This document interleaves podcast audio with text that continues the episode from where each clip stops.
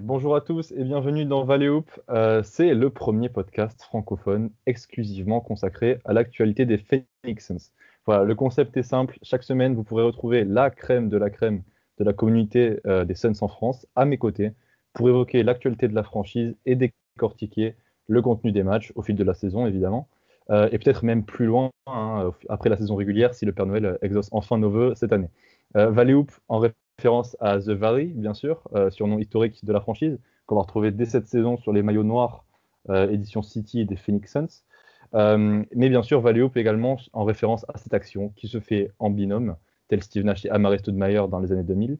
Et donc, pour m'accompagner chaque semaine, on aura l'honneur d'être en compagnie de Hicham. vous le connaissez peut-être mieux sous le nom de Mbappé for MVP ou peut-être Easy sur Twitter. vous avez désormais la voix qui le cachait. Salut Hicham, comment ça va? Ouais, salut Julien. Bah, ça va très bien, merci. Et toi? Ça va super. Bah voilà, Phoenix, euh, avec toi, c'est le signe que c'est un peu une belle communauté puisque euh, on va réunir avec euh, toi et moi un tandem pro-parisien et pro-marseillais, comme quoi tout arrive. c'est un peu ça, ouais. bon, pour ceux qui ne te connaîtraient pas, voilà, on parle d'un vrai analyste des Suns, parmi les, les, plus passionnés que je connaisse. je vous invite évidemment à aller le suivre sur Twitter si, si ce n'est pas déjà fait. At Easy19. Euh, je crois que tu avais notamment l'an dernier effectué euh, un grand travail consacré à DeAndre Ayton, c'est ça, sur le site Side of the Sun. Ouais, tout à fait. Ouais. En fait, je suis beaucoup intervenu sur le site brightsideofthesun.com. Euh, pour moi, c'est la plus grosse source média Sun, en fait, Sun américaine. le meilleur blog, en tout cas. Et, voilà. Et puis, bah, euh, sur Twitter depuis euh, un peu moins longtemps. Ça doit faire un an et demi total maintenant. Et j'ai posté un truc sur Twitter ouais, il n'y a pas si longtemps, euh, une petite étude que j'avais faite sur DeAndre Ayton au, au, mois de mai, et une étude que j'avais trouvée très surprenante. Voilà. Au départ, j'avais comme idée de, voir où se situait Ayton par rapport à Jaren Jackson Jr., parce qu'il y avait un gros débat sur Twitter, et puis j'entendais plein de gens dire Ah, Jaren Jackson est bien meilleur et tout. Donc bah, j'ai voulu aller voir par moi-même. Bon, euh, je vous donne un indice, c'est pas du tout le cas. Et en fait, j'étais surpris des résultats que j'obtenais en fait. Je, me disais, bah, plus je creuse et plus je me rends compte qu'en fait, Ayton appartient à une catégorie de défenseurs qui est très rare. Il n'y en a pas beaucoup. Il y en a très peu. Donc, euh, donc voilà. Et puis, bah, depuis, euh, ouais, plus présent sur Twitter. et puis la communauté grandit et ça fait plaisir. C'est ça. Et on aura l'occasion de, parler de, de Ayton dans ce premier épisode, évidemment. Euh, aujourd'hui, pour nous accompagner, on n'est pas seul. Euh, pour rester sur ma métaphore de tout à l'heure, euh, le duo Nash Stoudemire n'aurait rien été sans son Sean Marion. Matrix. donc, pour nous accompagner dans Valley chaque semaine, dès qu'on en aura la possibilité, on invitera un troisième homme pour discuter avec nous. Et pour cette première, on a, un immense honneur puisque c'est Lucas Saidi qui nous accompagne. Lucas Saidi, évidemment, l'un des hommes du binôme derrière SNCFR. bonjour Lucas, comment ça va? Salut Julien, salut Hicham. Bah, plaisir d'être ici. Pour la première, c'est un petit événement, donc je suis, je ravi d'être invité pour démarrer, cette saison de Valley Hoop. Bah, c'est un honneur. Euh, donc pour te présenter rapidement, euh, tu nous donnes évidemment l'actualité des Suns euh, sur ce compte Twitter au quotidien, mais pas que, puisque tu es évidemment une belle plume. donc en 2017, tu avais traduit par exemple un livre que j'ai entre mes mains au moment où je vous parle, Les Suns à la vitesse de la lumière de, de Jack McCallum. Euh, que tu avais euh, brillamment traduit sur la saison des Suns euh, en 2005-2006. mais pas que, cette année, tu sors, tu sors un autre livre. cette fois-ci, c'est ta plume qui l'a directement écrit. Ça s'appelle Kobe Bryant, l'homme aux, mille visages. je te laisse le, présenter rapidement. c'est un livre que j'ai écrit sur Kobe Bryant, donc, qui est sorti en septembre, qui est qui est une biographie, on va dire, multifacette. Le but est de raconter son histoire, mais de voir ce qu'il peut représenter à différents égards, c'est-à-dire d'un point de vue du basket, d'un point de vue du marketing, d'un point de vue culturel, d'un point de vue technique, etc. Beaucoup d'aspects, ce qu'il peut représenter pour le basket féminin, pour la ville de Los Angeles, tout ça en suivant son parcours de son enfance à son décès. Donc c'est un livre qui fait environ 300 pages et qui est sorti en septembre chez Marie Édition. Eh ben, un beau cadeau de Noël, en tout cas, on le conseille euh, à nos auditeurs si jamais euh, ils s'y prennent à la dernière minute. Euh, très bien. Et donc pour conclure cette présentation, moi c'est moi c'est Julien Oplat, donc je travaille pour le site Inside Basket depuis maintenant trois ans. J'écris principalement sur l'actualité des Suns, celle de la draft également. et pour nos auditeurs sudistes, vous pouvez aussi me retrouver dans, dans les colonnes de la Provence où j'écris où j'écris sur le basket à mes heures perdues. Voilà. Je pense qu'on a fait le tour. Est-ce que ce premier épisode de Valley Hoop est prêt à être lancé, messieurs? En avant. Yes, alors juste une chose avant que tu lances. un grand big up à la France qui vient tout droit du Maroc, où je me situe personnellement. Donc, donc voilà, un, un, gros big up d'un ami à un autre pays ami. L'appel est lancé, très bien. Eh bien écoutez, l'émission commence juste après le générique. Bag with the remix. These boys are my sons like Phoenix. My city. See the shots that I took. Wet like I'm booked. The Phoenix Suns select DeAndre Ayton. Sun came out. I went about drop top.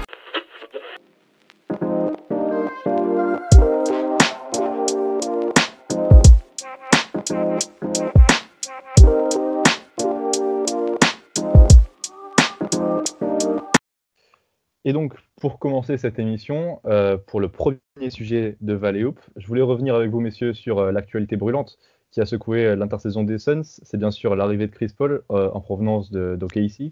alors évidemment, on ne va pas y passer toute l'émission parce qu'on a déjà presque tout entendu à ce sujet depuis de nombreuses semaines. Mais je voulais quand même revenir sur ce, vrai temps fort hein, de, l'intersaison à Phoenix pour commencer l'émission. Alors, bah, écoutez, on va, on va, donner la parole à l'invité, honneur oblige. Euh, donc Lucas, qu'est-ce que tu as ressenti en premier lorsque tu as appris cette info?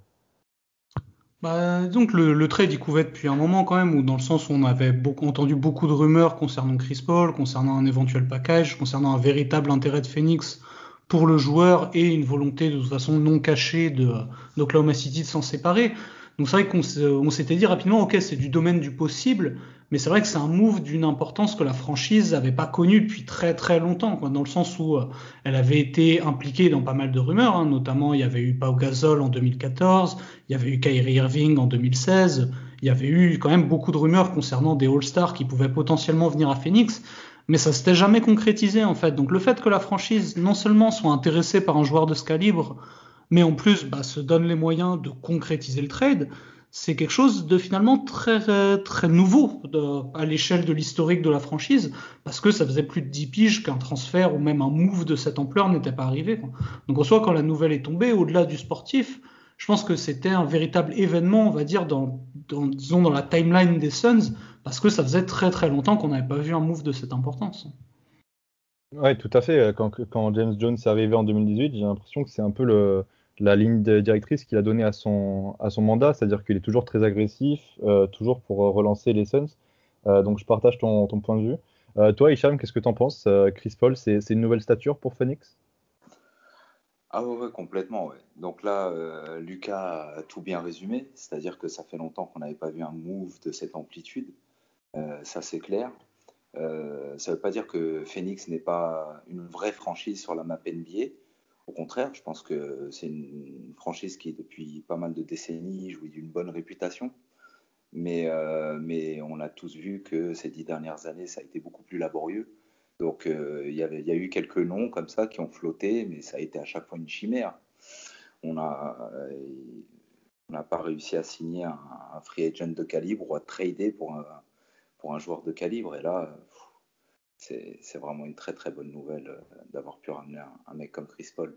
Et j'ajouterais juste qu'au niveau des petits indices, des petits faisceaux d'indices qu'on a eus, bon, bah, quelqu'un qui saurait vraiment bien lire entre les lignes, peut-être qu'à partir de la vidéo qu'a fait Chris Paul à la fin de la bulle pour remercier ses fans d'OKC, le management, et qui a eu un petit mot pour Monty Williams, qui ne l'avait pas coaché depuis près de 10 ans, disons que ça, ça pouvait mettre une petite puce à l'oreille.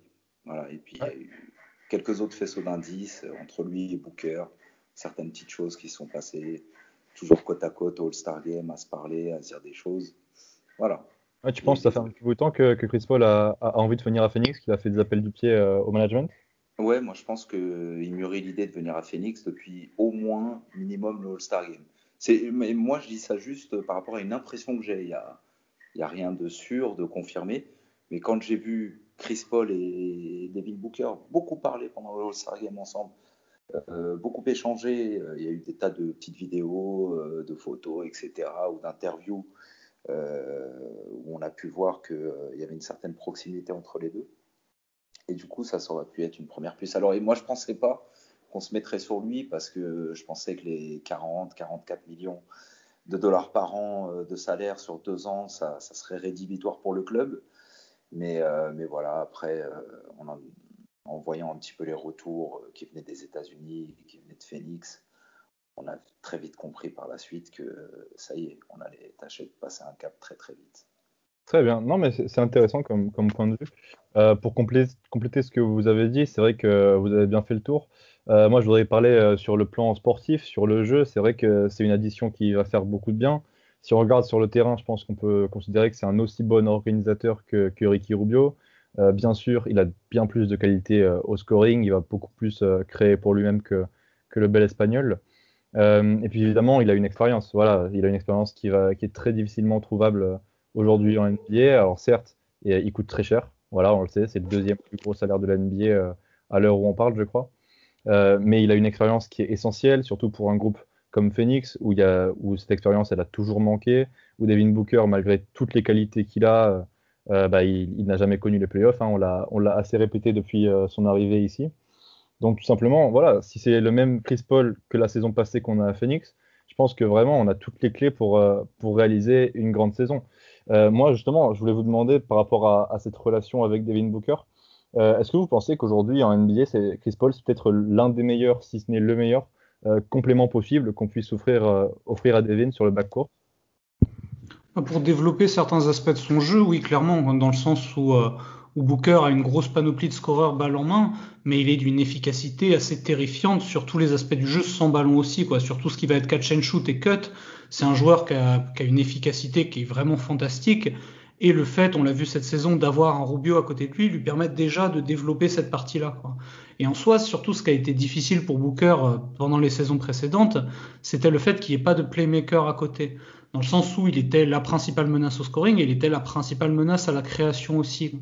Ce qui fait qu'il était beaucoup plus facilement ciblable, c'était beaucoup plus facile de lancer des prises à deux, de venir l'aider, etc. Le fait d'avoir Chris Paul qui a montré notamment aux côtés de James Harden qu'il était capable de modeler son jeu pour se mettre à côté d'un deuxième porteur de balle, va permettre à Booker de développer d'autres parties de son jeu et de pouvoir vraiment donner toute la pleine mesure de son playmaking quand il sera tout seul sur le terrain sans Chris Paul.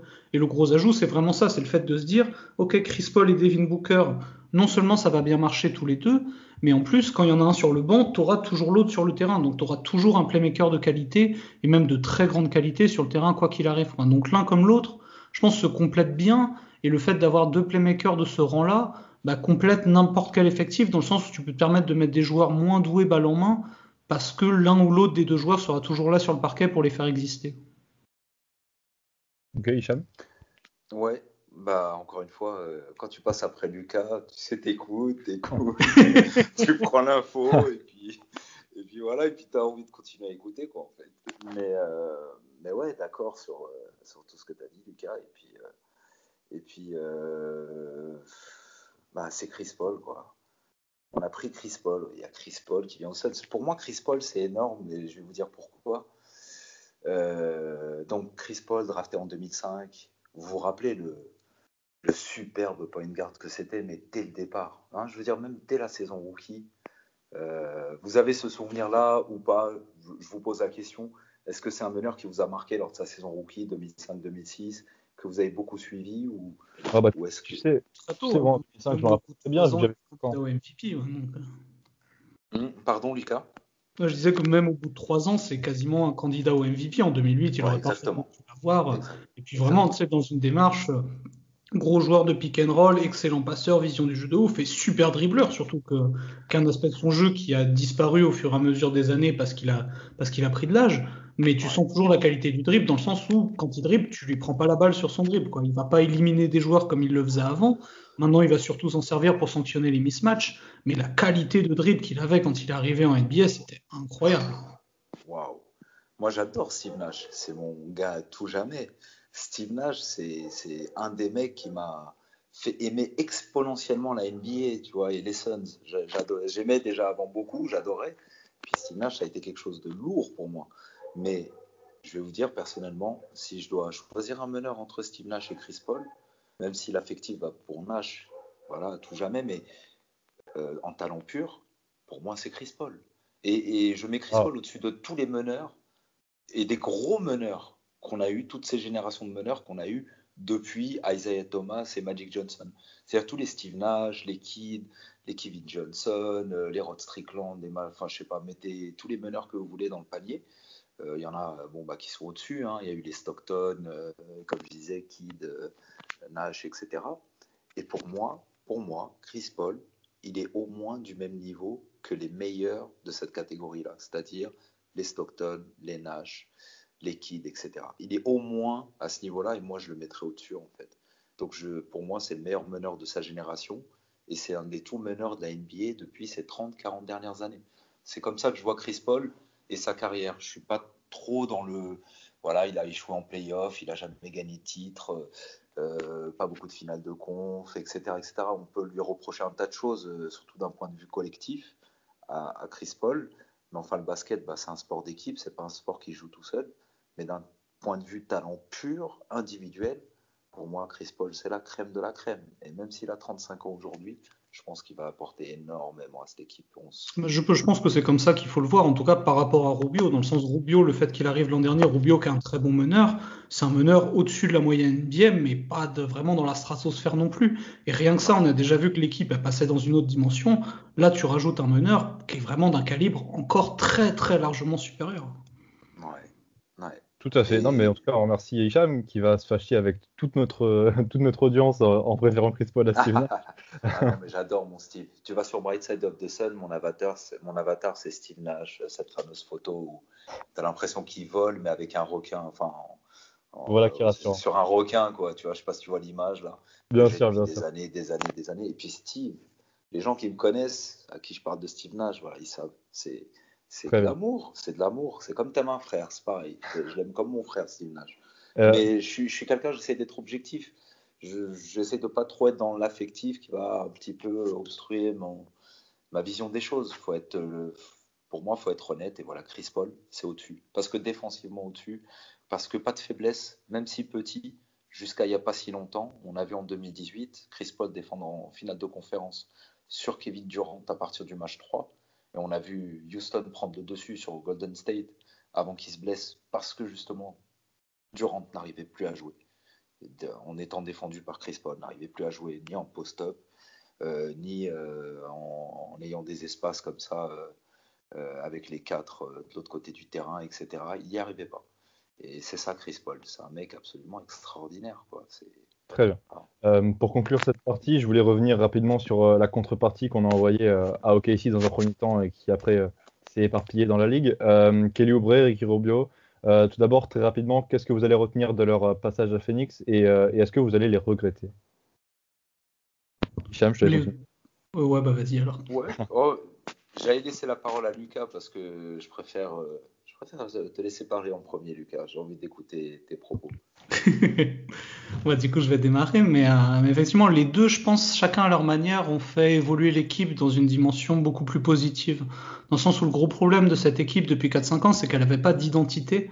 Et le fait d'avoir Kelly Oubre lui en a donné une. Et c'est vrai que ça, son apport à ce niveau-là a été indéniable. En plus de la dimension sportive athlétique, où il a, de, il de par ses qualités de basketteur donné aussi une marque au style défensif de l'équipe.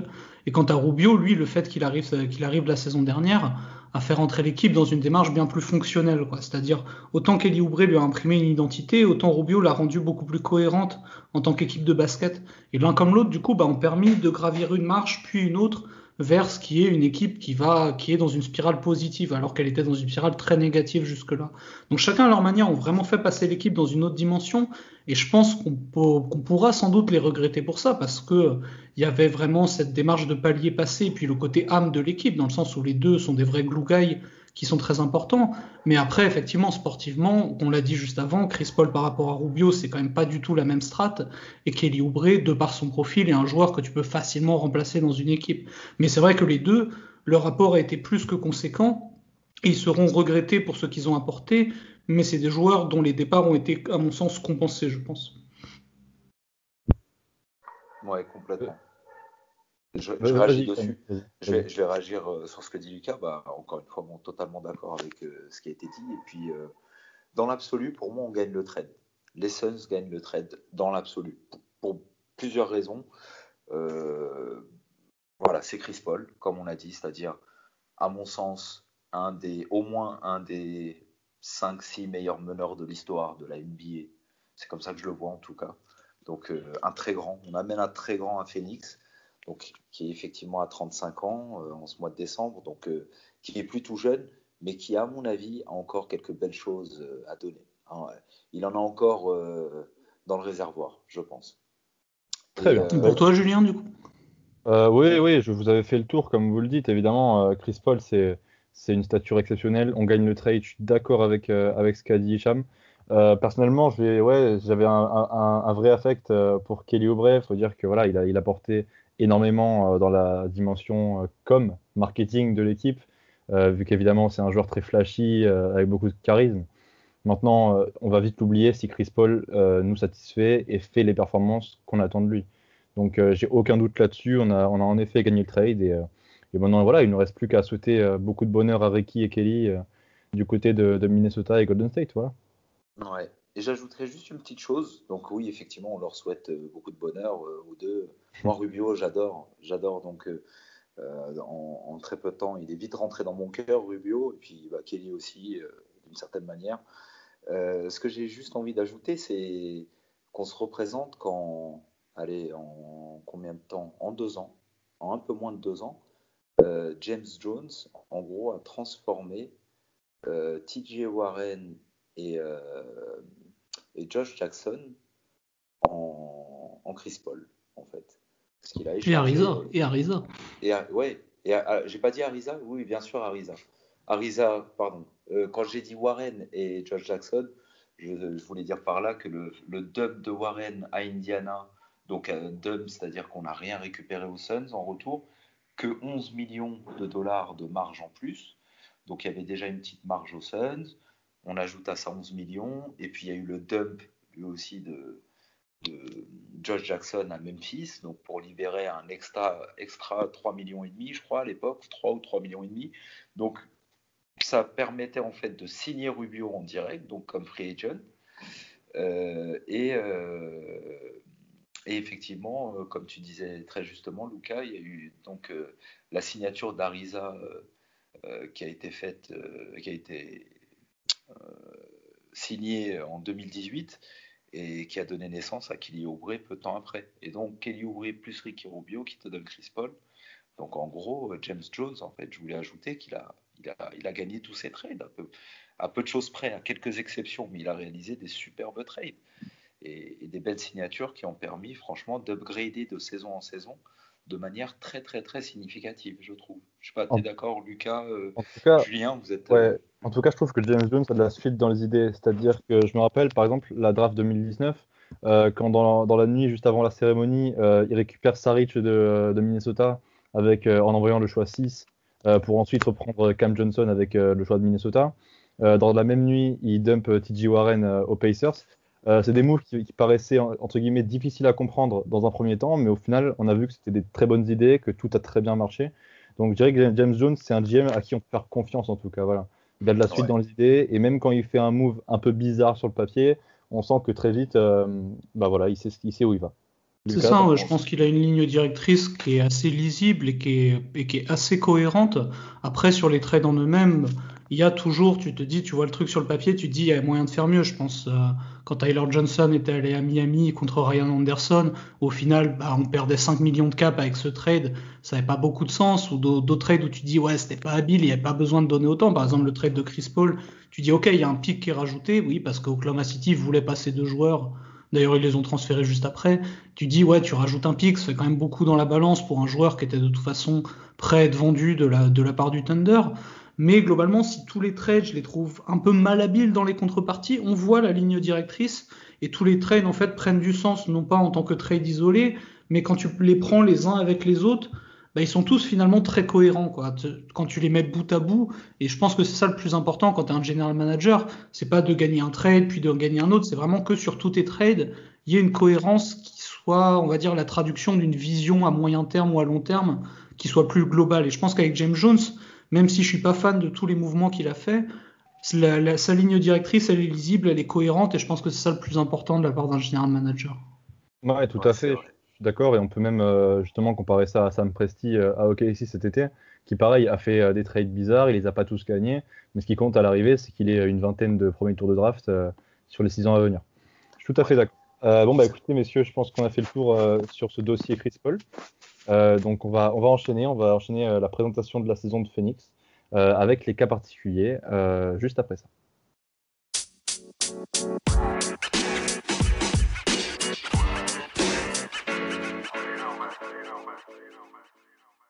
Allez, on continue cette émission euh, avec euh, quelques cas particuliers euh, que je voulais vous exposer, messieurs. Alors le premier, c'est un homme qu'on décrit comme frustrant, feignant, irrégulier, même suspendu. Voilà, c'est des adjectifs qui ont, collé à la peau de DeAndre Ayton depuis son arrivée en NBA. Alors dès le début, il a, il a souffert de la comparaison avec Luka Doncic, hein, issu de la même draft que lui, malgré les performances très solides qu'il a toujours pu faire. Hein. il est sur 17 points et 10 rebonds de moyenne sur ses deux premières saisons. Euh, et malgré ça, on a l'impression que DeAndre Ayton n'est ni apprécié à sa juste valeur, ni engagé à fond dans ce qu'il fait sur le terrain. Euh, son plafond, je pense qu'on est d'accord, est, encore loin de ce qu'on a vu. Alors, parmi tout ce que je viens, de vous dire, euh, je voulais vous commencer d'ailleurs avec, avec toi, Hicham, qui l'a beaucoup étudié sous toutes ses formes d'IA. quelle est la part de vérité Quelle est la part de mensonge Qui est réellement DeAndre Ayton? Ouf, bonne question. Alors, je pense qu'il y a un truc qui s'est passé, c'est que euh, pas mal de gens sont peut-être restés euh, un petit peu sur l'image euh, qui se faisait de DeAndre Ayton lors de sa saison rookie. Où quand on regarde les matchs, on les a vus, au départ il était totalement égaré en défense. Et puis au fur et à mesure de la saison, ça s'améliorait petit à petit. Il, commençait à y avoir de plus en plus de flash, comme on dit donc de matchs comme ça où il réalise une bonne prestation défensive. On a tous en mémoire le match contre Orlando, euh, à Orlando lors de son année rookie, où là on sent qu'il y a un truc qui clique en défense. Voilà, il arrive à impacter et on finit par gagner le match, surtout grâce à lui et à sa défense. Il y a eu quelques cas comme ça. Et, euh, mais euh, d'une manière générale, sa saison rookie en défense, c'était pas bon du tout. Donc euh, l'attaque, on peut en parler rapidement. Il avait des pourcentages très très bons, proches de 60% de réussite au tir, mais pas de lancer franc, pas de faute provoquée, pas de 3 points. Bon, c'est pas qu'en soi ça soit très très grave qu'il shoot pas 3 points, surtout en tant que rookie, mais voilà, c'est juste pour dire que son jeu c'était essentiellement du panier à deux points, près du cercle, euh, du jump hook, euh, un petit shoot à 2-3 mètres, des dunks, etc. Ça marchait plutôt pas mal. Il avait 16 points de moyenne lors de son année rookie. Donc, euh, donc vraiment pas mauvais, quoi. Mais en défense, ça allait pas. Il était égaré. les trois quarts des matchs de, la saison, de sa saison rookie, d'un point de vue défensif, sont, entre catastrophiques et, et, assez ratés, quoi. Et puis arrive la, ouais, Arrive la deuxième saison, mais là, c'est une autre histoire. Et je pense qu'il y a pas mal de gens qui n'ont pas fait ce switch. Alors, pour des raisons légitimes, parce qu'on pourrait dire bah, il a joué 38 matchs au total entre la saison et la, et bon, bah, la bulle, hein, c'est-à-dire toute la saison. Sur les 73 matchs des Suns, euh, dit André, on a joué 38, donc la moitié. On peut se dire, bon, bah, 38, c'est pas 73. Alors, est-ce qu'on peut vraiment dire que? Moi, je pense que oui. Je pense que c'est un bon, euh, un bon échantillon. Et quand on analyse cet échantillon, bah, on trouve des choses très très surprenantes. Tu voudrais que je commence par quoi en fait, euh, Julien ou Lucas? De quoi vous aimeriez parler en premier Mais il y, a, bah, énormément de choses à dire sur Ayton en fait. Justement, tu nous as parlé de sa défense euh, en première année qui était plutôt médiocre, je suis d'accord avec toi. Parle-nous de sa défense. Moi, dans la bulle, quand je l'ai regardé, et même lors de la saison, quand il a pu un petit peu jouer, on sent que DeAndre est devenu un vrai bon défenseur, un vrai protecteur de raquettes, et souvent, bah, il permet justement de lancer les, contre-attaques quand il fait un contre ou une, bonne protection d'arceau, tout simplement. Ouais, ouais, ouais. Il a lancé nombre de contre-attaques. Il y a des tas de domaines défensifs dans, lequel, lesquels on peut dire que Ayton est, littéralement élite, fait partie de la crème de la crème. Il y a des compartiments, compartiments défensifs, pas tous. Alors je vais commencer par les zones où il peut pêcher un peu. Ayton, pour rentrer dans des termes pas trop techniques, mais bon, on va, quand même devoir décrire les choses euh, dans ce qui s'appelle le drop coverage, c'est-à-dire lorsqu'il euh, descend, euh, lorsqu'il y a l'écran adverse, d'accord, et le, porteur de balle bah, passe l'écran, prend l'écran et puis passe. Ayton, cette saison, avait deux alternatives. Et dans les matchs, on se rend compte qu'il a utilisé euh, la combinaison de ces deux choses. Soit le drop coverage, c'est-à-dire il, reste en arrière pour couvrir, entre guillemets, les deux joueurs, le porteur de balle s'il le faut tout de suite, ou reslider tout de suite sur l'intérieur qui, qui, qui, plonge au cercle, ou éventuellement qui part à trois points pour un pick and pop. Euh, donc ça, c'est le drop, ou alors le edge. Donc là, c'est vraiment le porteur de balle euh, prend l'écran, et Ayton tout de suite monte sur le porteur de balle, tout de suite. N'attend pas, c'est-à-dire c'est un switch automatique. Donc là, il faut absolument euh, que quelqu'un prenne l'intérieur et que les rotations se fassent. Et on s'aperçoit qu'Ayton a un profil défensif très très très très rare en NBA. Tellement rare, et je vais vous surprendre en disant ça, mais c'est la réalité statistique de la saison dernière, donc c'est vérifiable par tout le monde. Et on peut remettre le lien de mon étude euh, qui a été pré-bulle, mais la bulle a, pas changé grand, grand chose de ce point de vue-là. Euh, donc, euh, donc, en fait, on se rend compte qu'il n'y a que lui et Anthony Davis qui partagent un certain profil dans toute la NBA. Euh, ce profil, c'est quoi? C'est les joueurs qui sont capables de défendre des gros volumes de shoot et de les défendre très efficacement, c'est-à-dire de réduire nettement les pourcentages de shoot adverses, autant à trois points que le long mid-range, donc le mi-distance long, c'est-à-dire plus de 5 mètres, que le euh, short mid-range, donc le, mi-distance court, que l'arceau. C'est les deux seuls joueurs dans toute la NBA qui, qui, présentent un profil où ils défendent au moins 50% des shoots défendus le sont dans la peinture, 20%, euh, 25% le sont dans les zones mid-range et au moins 25% sur la ligne à 3 points. Et, et, avec des écarts très significatifs par rapport au Gobert, au, Bama Debayo, Christophe Sporzingis, etc., Embiid et compagnie. Il y a vraiment des gros écarts, c'est-à-dire que ces pivots-là, les autres, euh, défendent beaucoup moins que AD, euh, donc Anthony Davis, euh, DeAndre Ayton ou Janis, si on range Janis dans la catégorie Bigs, chose que ne fait pas NBA.com, mais, mais oui, voilà, si on met Janis avec eux, ce qui devrait être logiquement le cas, dans ce cas-là, on peut dire que ces trois-là présentent un profil unique. De par, encore une fois, la couverture du terrain, la couverture de toutes les zones et de tout type d'adversaire.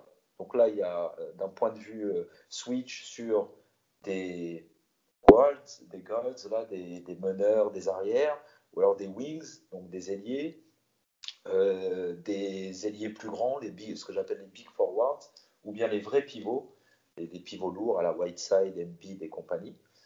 Euh, bah, ça défend sur tout ce beau monde en fait, et ça défend plutôt bien. Donc en fait, euh, moi j'ai le sentiment qu'on a une perle rare entre les mains, un, diamant brut à, polir, et qui va être sacrément beau quand il sera poli. Hein. Ça va être quelque chose d'assez colossal. C'est ça. le problème des problèmes d'Ayton, dans mon sens, c'est pas nécessairement les shoots qui défend, mais plutôt les shoots qui défend pas. Quoi. Autant je suis d'accord sur tout ce qui va être pick and roll, où il peut, où il peut proposer davantage qu'un Gobert, par exemple, un Gobert qui joue exclusivement le drop c'est-à-dire sur pick and roll, il va tout de suite descendre pour protéger le drive ou pour, protéger le cercle. Là où un Eaton peut proposer davantage, il est capable de switcher parce qu'il est un peu plus mobile, il, est plutôt solide en drop, etc. Sur le ballon, je le trouve assez cohérent dans ce qu'il propose en défense. Après, mon problème, ça va être plutôt sur ce qu'il ne défend pas. C'est-à-dire, il, manque, je trouve, encore beaucoup d'instinct euh, pour pouvoir venir aider euh, sur les joueurs que lui ne défend pas et avoir vraiment un vrai rayonnement défensif de pivot protecteur de cercle, c'est-à-dire être capable d'apporter les aides en second rideau, de venir dans la raquette quand c'est pas son joueur, d'anticiper les déplacements des autres joueurs pour venir se placer sur leur route, etc. Ça, je trouve qu'à mon sens, c'est la grosse limite pour le moment, même si effectivement de son année 1 à son année 2, tous les progrès défensifs sont hyper encourageants. C'est vrai que l'année 1, il avait vraiment l'air paumé en défense du fait qu'il y ait les trois secondes défensives en NBA n'y avait pas ça en NCAA. Il avait beaucoup de mal à se, placer, à se déplacer. Il était rarement dans le bon timing dans la raquette. Là, il y a eu quand même une vraie progression à ce niveau-là, dans le sens où il a l'impact défensif maintenant d'un pivot, ce qu'il n'avait même pas en première année. Après, pour aller chercher plus loin, je pense qu'effectivement, il a un vrai potentiel de défenseur on-ball sur du switch et sur les pick and roll. En revanche, pour tout ce qui va être défensif et rayonnement défensif, on va dire, j'attends quand même encore beaucoup de voir ce qu'il est capable de proposer dans ce domaine, quoi. Même si effectivement son passage année 1 année 2 était déjà vraiment très encourageant à ce niveau-là. je suis d'accord avec Lucas, il va falloir trouver, trouver de la régularité en défense parce que, comme tu as bien souligné, Hicham, on sait qu'il peut être élite et tes statistiques, elles le montrent. DeAndre Ayton, s'il va jusqu'à son potentiel maximal, on tient un des meilleurs défenseurs de l'NBA et on tient même un two-way player. C'est-à-dire que moi, je voudrais justement enchaîner là-dessus, sur son apport offensif. Euh, lors de ces saisons euh, rookie et sophomore, on a déjà vu euh, l'un des meilleurs finisseurs de l'NBA. Je veux dire, malgré tous les aspects frustrants de son jeu, on tourne pas à 10 points par match n'importe comment. Et c'est un finisseur extraordinaire. Une fois qu'il est lancé vers le cercle, il y a très très peu de, défenseurs qui peuvent l'arrêter. Toujours sur son, jeu offensif, je voulais également vous parler d'une tendance qu'il a, qu'on a beaucoup, remarqué, notamment l'an dernier encore. c'est avoir tendance à éviter la raquette. Par exemple, quand il récupère la balle souvent à mi-distance, il a tendance soit à prendre un tir un peu forcé ou à faire euh, ou à rediriger le jeu vers ses extérieurs. On a l'impression que des fois, également quand il est au poste, euh, il a peur de rentrer dans son défenseur alors qu'il a, il a un physique extrêmement impressionnant. On a l'impression qu'il a peur de jouer au poste euh, ses défenseurs. Donc je voulais vous relancer là-dessus. Euh, donc je vous, laisse, je vous laisse en, en discuter. Mais est-ce qu'avec Chris Paul, on peut espérer qu'on va avoir un meneur qui va le canaliser, supprimer les tirs forcés idiots à mi-distance qu'il pouvait prendre euh, et, le rendre indéfendable, par exemple, sur du pick and roll, encore plus que ce que peut faire euh, Ricky Rubio. Qu'est-ce, que va lui apporter Chris Paul en, attaque selon vous?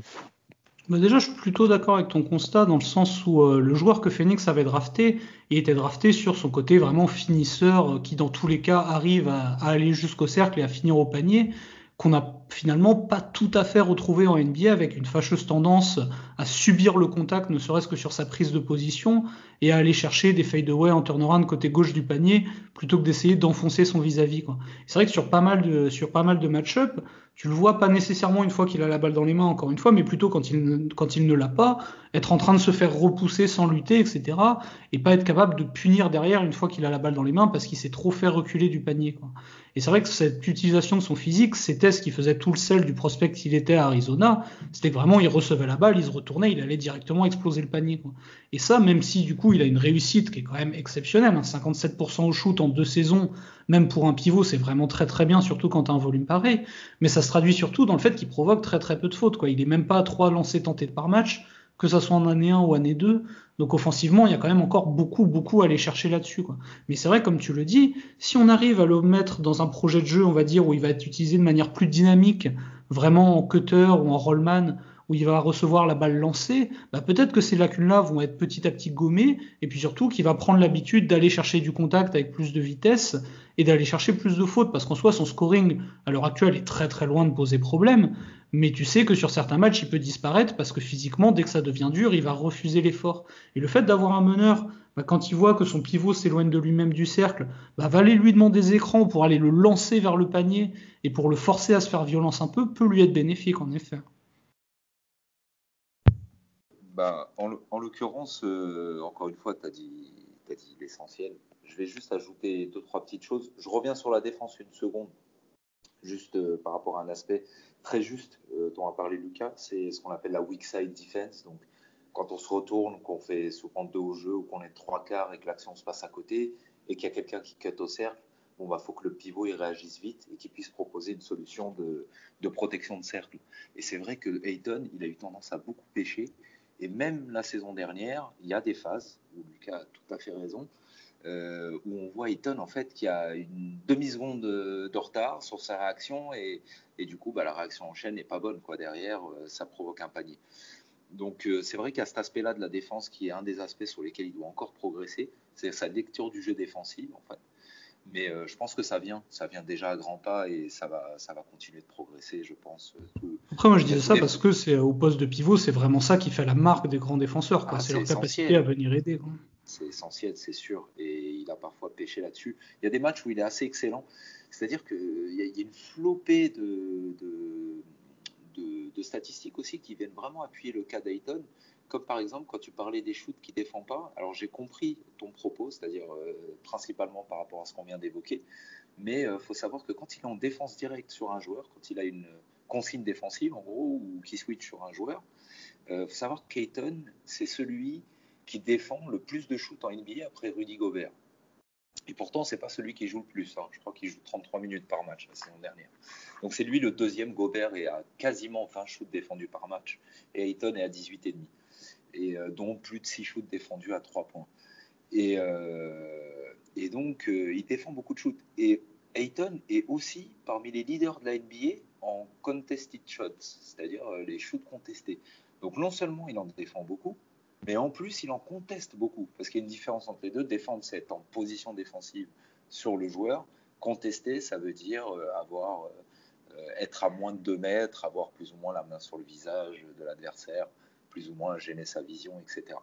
Et donc, il est vraiment élite aussi à ce niveau-là. Je crois qu'il est dans les quatre premiers, si je ne dis pas de bêtises. Il y a Gobert, il y a, il y a Anthony Davis, euh, il y a Capella qui est bien, très bien positionné dans ce classement-là aussi. Puis il y a Ayton. Donc en fait, Ayton a fait des progrès monumentaux en défense. Euh, et je pense qu'il y a d'autres progrès qui arrivent en fait, c'est pour ça que je suis très bullish sur Ayton. C'est que je pense sincèrement que ça va devenir le meilleur two-way big de la ligue, le meilleur euh, pivot euh, euh, des deux côtés en combinaison attaque-défense. Je pense que c'est ce qui se fera de mieux. Alors, il y a Eddie, si on considère pivot. Ok, donc il y aura toujours Eddie, c'est vrai que lui, c'est la classe plus, plus, plus. Mais j'ai bon espoir qu'Ayton devienne une sorte de, mini-clone. Ouais, je ne sais pas si DeAndre Ayton deviendra Anthony Davis, mais en tout cas, bien sûr, s'il peut rentrer dans, ce, dans cette catégorie de joueurs, évidemment que Phoenix euh, va avoir des ambitions de décupler. Pour conclure sur cette euh, partie consacrée à DeAndre Ayton, euh, est-ce que, pour résumer, on peut, on, peut s'accorder sur le fait que DeAndre va être notre facteur X Si Phoenix veut être très performant cette saison, il, faut un DeAndre Ayton qui, brise un peu le plafond de verre Absolument, il y a beaucoup, beaucoup de choses, même peut-être on pourrait même dire beaucoup trop de choses qui reposent sur lui dans le sens où son impact défensif d'année 2, il faut déjà qu'il arrive à le confirmer avant d'aller jouer dans une strate supérieure, je pense. Et offensivement, bah, étant donné qu'il y a eu euh, quand même beaucoup de départs à l'intérieur, notamment bah, Kaminski et puis surtout Aaron Baines, ça beaucoup va reposer sur lui. Quoi. Défensivement, on, a pris Damian Jones en backup, mais on reviendra plus tard sur la profondeur d'effectif. Mais Damian Jones, c'est pas du tout un défenseur. Quoi. Celui qu'on a drafté, euh, qu'on a drafté, Jalen Smith, c'est plutôt un 4 qu'un pivot, même si c'est un bon contreur. Donc au final, défensivement, tu vas devoir beaucoup, beaucoup t'appuyer sur Ayton. Et offensivement, c'est le seul vraiment scoreur de métier sur le secteur intérieur. Donc euh, d'un côté du terrain comme de l'autre, finalement, beaucoup, beaucoup de choses vont reposer sur sa capacité non seulement à bien défendre, mais surtout à finir et à scorer sur un gros volume de manière efficace. Très bien. Hicham, euh, avant de passer à la suite il a, il a tout dit, c'est-à-dire que le gros facteur X, si on doit parler de facteur X, c'est lui. En fait, on connaît le niveau de Book, on sait ce qu'il va donner Book. On sait que ça va être du, euh, aller à minima 25-26 points, 30 points peut-être, qui sait, il va peut-être aller les toucher, des passes, etc. On sait quoi attendre de Book du, lourd. Moi, je pense une All-NBA Team cette année, donc voilà, un All-Star, tout ce qu'on veut, un des meilleurs joueurs, etc. Chris Paul, bon, on a vu Chris Paul, euh, on a vu deux facettes de Chris Paul. On a vu le Chris Paul de OKC l'année dernière ou du Houston en 2017-18. Si on a ce Chris Paul-là, euh, on est très très fort, très fort. Parce que le bac court, là déjà, c'est vraiment très très lourd. Par contre, c'est vrai que si on a Chris Paul 2018-19 euh, à Houston, gêné par les blessures, qui est à la moitié de son niveau, ou, voilà, une version amoindrie de Chris Paul, bon, ça peut changer la donne. Mais moi, je pars du principe que bon, on, connaît à peu près euh, euh, ces deux, ces deux facteurs-là. Pour moi, c'est un peu comme des constantes. Et quelles sont les vraies variables pour moi? Ben, s'appelle, on va évoquer le deuxième après, hein, Michael, mais euh, DeAndre Ayton et Michael Bridges, bon, c'est deux gros facteurs X, c'est surtout Ayton, puisque en tant qu'intérieur, comme a dit Lucas, c'est le patron de la défense, c'est lui qui va diriger les joueurs, c'est lui qui est là pour apporter la protection euh, sur euh, côté faible euh, lorsqu'il y a une pénétration. il doit prendre des rebonds, etc. Donc on compte énormément sur lui. Et si Ayton fait une très grosse saison, je pense qu'on va aller très très loin. par contre, c'est vrai que si Ayton reste sur le niveau qu'il a eu jusque-là et qu'il ne progresse pas, disons, bah, je pense qu'on va être bon, mais on ne va pas crever un plafond. Quoi, en fait. On ne va pas passer un cap majeur euh, euh, avec l'élite, en gros, s'inscrire parmi l'élite de l'élite, ça va être compliqué si Ayton ne passe pas un nouveau cap. Mais moi, je pense qu'il va le passer. Tout à fait. Bon, bah, tu m'as lancé une très belle perche, justement. Euh, le deuxième cas particulier que je voulais voir avec vous, un autre joueur qu'on peut considérer comme un facteur X, en effet, c'est celui de Michael Bridges. alors, je vais commencer par défendre mon steak. Michael Bridges, c'est devenu l'un des chouchous du, public l'an dernier à Phoenix. Hein, il est arrivé en même temps que DeAndre à la draft 2018. Et euh, bah, c'est déjà devenu de loin, je pense, notre meilleur défenseur. Et, euh, ce dont je voulais vous parler avec vous sur Michael, c'est offensivement. parce qu'on sent qu'il a tout pour se développer très vite. je me rappelle notamment de ses performances dans les dans la bulle l'an dernier, notamment contre Toronto, je crois. Toronto, Utah également, où je crois qu'il avait marqué 26 points avec un quasi perfect tir. Et je me demande si, justement, Michael, à travers ce genre de performance qu'on a déjà pu apercevoir par le passé, euh, il ne peut pas remplacer numériquement l'apport de Kelly Oubre. Alors, évidemment, les, deux joueurs n'ont rien à voir dans leur profil, hein, je, ne les compare pas. Mais ce que je veux dire, c'est voilà, il y a quand même les 20 points par match de, Devin, euh, de Kelly Oubre, pardon, qui sont partis à, Golden State. Chris Paul va scorer, bien sûr, mais qui sera notre vraie menace offensive sur les ailes? Bah, Moi, je pense que Michael peut le devenir. On a vu des flashs euh, où il créait pour lui-même, c'était très très prometteur. Maintenant, voilà, il va falloir que Mikal trouve de la régularité. Je crois que l'an dernier, il, est encore seulement aux alentours de 10 points par match. Euh, il va falloir peut-être que ce volume augmente, peut-être qu'il tente plus de tirs par match aussi. Euh, je parle également, je parle de son dribble, je parle de son tir de loin, de ses qualités au drive. S'il trouve de la régularité dans ces domaines, il peut vraiment devenir un joueur effrayant avec ses, bras tentaculaires évidemment au drive. Euh, s'il maîtrise ça, ça peut être exceptionnel. Euh, c'est un défenseur génial et il peut petit à petit devenir un two-way player fiable, peut-être à la manière d'un DeAndre Ayton, euh, même si on aura peut-être un peu moins d'attente. Voilà, je voulais votre avis sur la question. Euh, tu as commencé sur DA, je vais, laisser Lucas ouvrir la, marque. Bah, disons, je partage ton constat. Effectivement, si, dans ton scoring périmètre, tu dois remplacer Oubré, c'est clairement Michael Bridges qui doit step up et prendre sa place. Et c'est vrai que pour le moment, offensivement, il était surtout utilisé comme un cutter, hein, qui est un domaine du jeu dans lequel il excelle. Et de toute façon, il y avait des joueurs qui étaient suffisamment capables de tenir la balle sans qu'il ait besoin de le faire. Mais si effectivement tu dois passer dans une autre dimension, ça passe par une progression de sa part aussi. En soi, quand on voit la progression qu'il a pu avoir de la NCA à son année 1 et de son année 1 à son année 2, tu as un joueur dont le potentiel va de, va de toute façon augmenter d'année en année. Quoi. Je dirais un peu à la manière d'un Kawhi Leonard où progressivement tu vois l'évolution d'un joueur, tu le vois rentrer dans une autre strate un peu chaque année. Bridges, il y a une vraie possibilité pour lui d'entrer dans une nouvelle strate cette année. Quoi. Et on l'a vu sur la pré-saison, avec plus de ballons balle en main, où il est obligé de se créer son tir sur du dribble, parce que du fait qu'il soit très long, bah, c'est facile pour lui de driver, parce qu'il a des très grandes foulées. Étant donné qu'il est très long, il peut terminer au-dessus du cercle sans avoir besoin de trop d'élan. Donc c'est vrai qu'il a des belles armes à faire valoir. Quoi. Après, balle en main, finalement, c'est très difficile à prédire dans le sens où on l'a très peu vu jusque-là. Autant sur du spot-up en shoot, il a montré que son shoot à trois points était très solide. Autant sur du cut, il a montré qu'il pouvait être très vif et un très bon finisseur autour du cercle. Maintenant, qu'est-ce qu'il est capable de faire en dribble? Ça va être à lui de le montrer cette saison. Mais effectivement, il a le potentiel pour devenir un meilleur attaquant.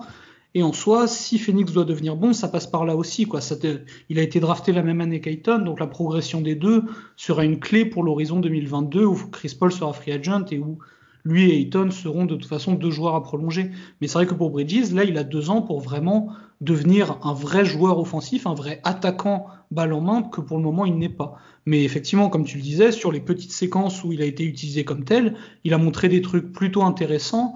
Maintenant, de la grosse difficulté en NBA, c'est pas de montrer des trucs intéressants par petites pincées, c'est vraiment de les montrer un soir, puis le surlendemain, puis le lendemain, puis deux jours après, etc.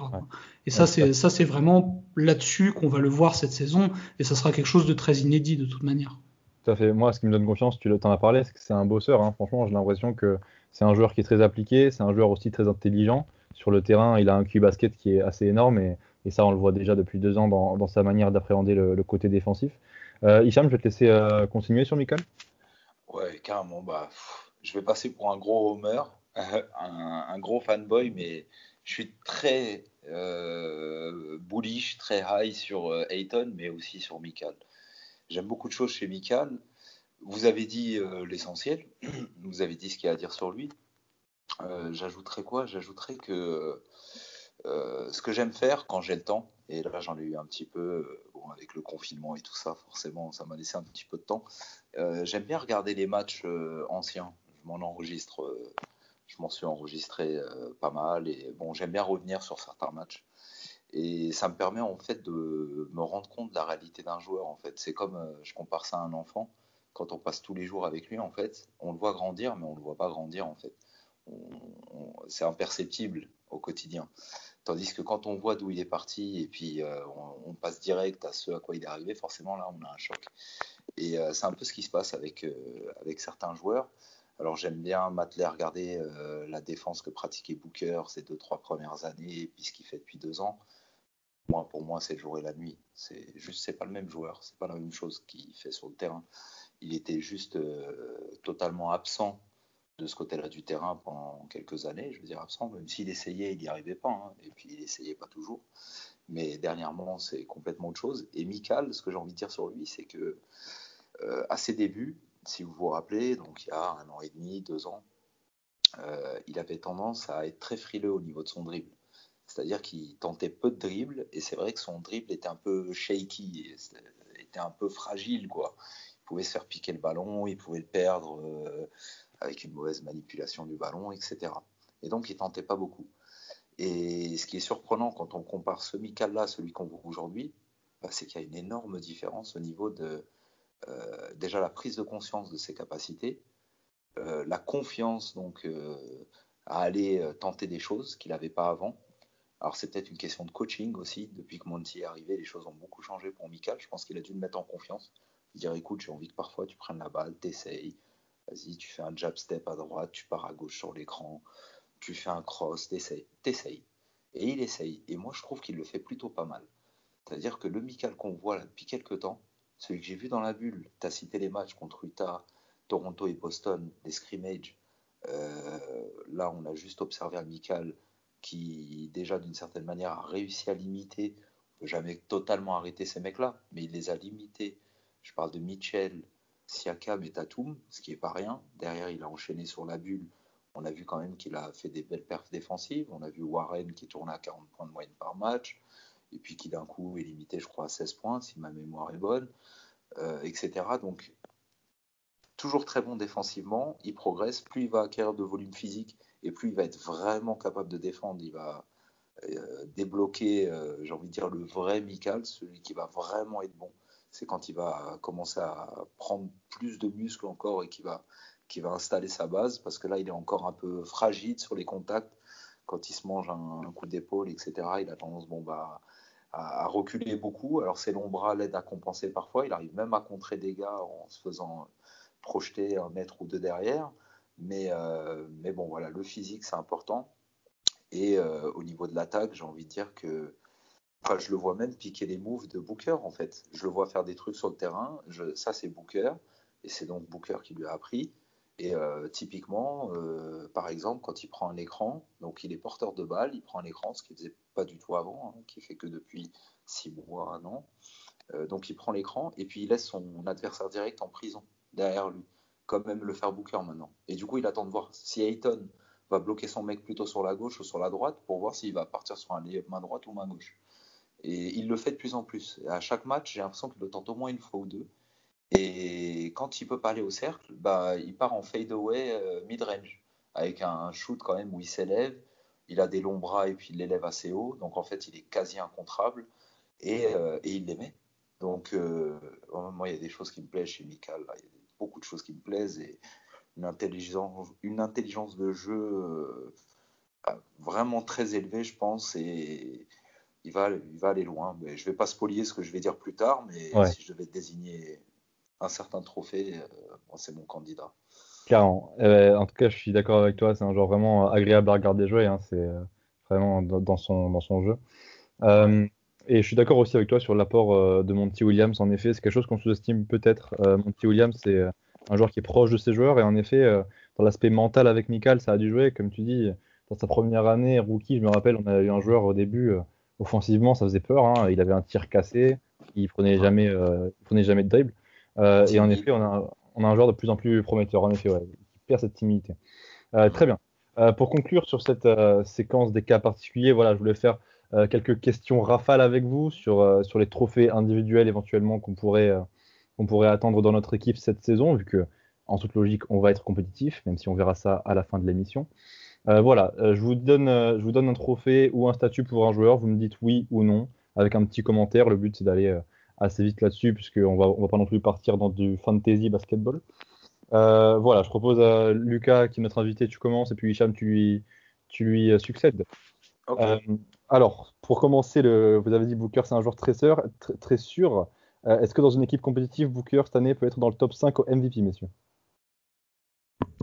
Euh, selon les résultats de l'équipe, c'est pas inenvisageable. Ça me semble quand même un peu haut, mais c'est vrai que le vote au MVP dépend beaucoup des autres candidats. Mais en théorie, si l'équipe atteint le niveau qu'elle doit avoir, il doit, il doit probablement finir au NBA Second Team. Donc ça te place à peu près dans les 6-7 premiers au MVP. Hein. La même Je réponds Ouais, vas-y, vas-y. Ouais, bah la même. Pas mieux. C'est-à-dire euh, euh, Phoenix qui finit dans les deux premiers à l'ouest. Bon, bah c'est une éventualité d'avoir euh, quelques votes qui vont aller pour Booker. Forcément, ah. logiquement, je pense qu'il aurait quelques votes qui s'inscrirait dans le top 5 du MVP, 5e hein, place, 4e place.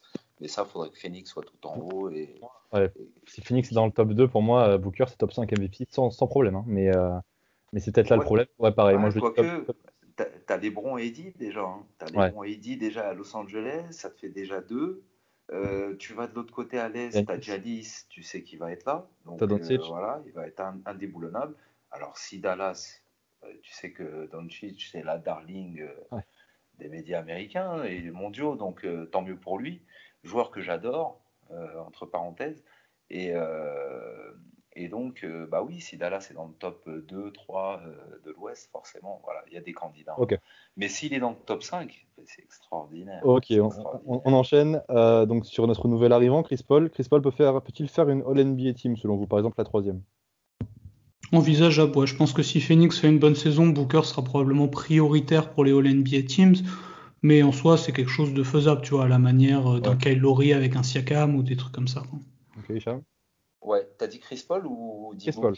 Chris Paul. Ah, Chris Paul, refaire une All-NBA Team hmm. Very tricky question. je me la suis posée récemment. Je me suis dit, tiens, euh, s'il refait une même saison que l'année dernière, est-ce que euh, c'est un candidat au NBA Je pense que cette année, pour les All NBA, il va y avoir du très lourd.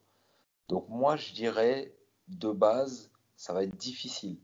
Mais une third team, c'est pas inenvisageable, je pense, parce que je vois Chris Paul faire une belle saison. Non, je propose une alternative, c'est DeAndre Ayton. Euh, pareil, third team, hmm. plutôt plus de chance ou moins de chance que Chris Paul? Non. non, j'ai un peu, un peu de mal à y croire, mais parce que je suis moins optimiste concernant Ayton. Ok, bah, je suis plutôt d'accord avec vous. Pareil, Chris Paul, je pense, aurait la faveur des votants, tant évidemment l'éventualité où Phoenix fait une très bonne saison. Euh, ok, on continue. Euh, Michael Bridges, on, vient à peine d'en parler. Euh, est-ce qu'on peut enfin le voir en All-NBA Defensive Team cette année? Au moins la seconde. Oh, ça oui, je pense, je pense qu'il aurait déjà dû l'être de toute façon. Donc, a priori, si effectivement il y a un peu plus d'attention sur les Phoenix Suns, Michael Bridges, il fait une All, Defensive Team sans forcer. Hein. Ouais, je suis, je suis d'accord, mais j'apporterai un petit peu molle. Je pense à un joueur, par exemple, comme euh, Wensdort là, à OKC. Très, très fort défensivement, lourd, musculeux, il suit partout, une peste. Euh, ça, c'est le genre de joueur, il me fait penser à.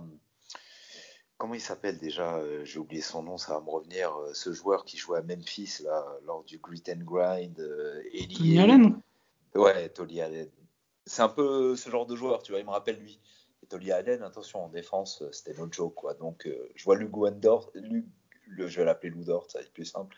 Je le vois comme le nouveau Tolly Allen. Et lui, je pense qu'il euh, peut aller gratter une place de All-NBA. Enfin, maintenant, OKC il va pas être très très bon, donc c'est possible que non, parce qu'ils vont juste pas être bons. Mais, mais voilà, ce genre de candidat, il y a quelques joueurs comme lui en NBA qui sont des vrais spécialistes défensifs et qui, du coup, pour moi, euh, c'est pas une, chose automatique que euh, d'inscrire comme attente euh, que Michael Bridges soit all defensive. Je pense qu'il a le niveau, je pense qu'il l'aura. Est-ce qu'il le sera? Je ne sais pas à voir. Je suis pas, je suis pas certain. on verra. Et par contre, si on parle de two-way player, c'est-à-dire vraiment on prend l'aspect défensif et offensif, euh, là, il, fera partie des, des, très très bons éléments de cette catégorie de joueurs dans les années à venir. Et, ok, et ben moi je le, vois même faire All NBA First Defensive Team, mais on verra. Euh, pour finir, peut-être le plus gros pari, allez, euh, si vous voulez vous mouiller. Est-ce que Dario Saric peut être dans la course au sixième homme de l'année, messieurs? Euh, ça, j'y crois pas trop parce que je pense pas qu'il aura des stats de malade en sortie de banc, dans le sens où il va passer pas mal de temps au poste 5, je pense, et que son jeu offensif va surtout être dans la répartition de la balle entre les autres joueurs. Donc je pense que ça sera un élément absolument déterminant de notre banc, mais pour autant, ça m'étonnerait qu'il fasse des stats suffisantes pour être, pour être nommé à côté de mecs qui tournent à 18 points par match en sortie de banc. Allô Ouais, Hicham Je crois que ça a coupé, je vous entends plus. Euh, très bien. Euh, vas-y, hein, si tu, tu, nous entends? Ouais, là, je vous entends. Je sais pas si vous m'entendiez dire. C'est bon, c'est parfait. C'est parfait. Euh, Donc, on te laisse finir sur Dario Saric. Ouais, bah Dario Saric, bah, c'est marrant parce que là, du coup, Mika, donc vous, vous le voyez haute défensive. Moi, j'aimerais bien, je pense qu'il peut le faire, mais j'étais pas convaincu que ça arriverait. On verra, j'espère. Autant Dario Saric, je suis plus confiant que vous, par contre. pour le sixième homme, je suis je suis assez confiant sur le fait que Dario Saric peut être parmi les gros candidats de cette saison euh, euh, pour cette récompense-là. Très bien. Bah écoute, moi je suis plutôt euh, du côté de Lucas. Tu vois, je pense que ça, va être un joueur très important de notre second unit, mais pareil, pas dans le point de vue numérique. Très bien. Bah, ça tombe bien qu'on parle du banc avec Dario, puisque c'est la prochaine section. on va tout simplement s'intéresser à la profondeur de notre effectif juste après ça.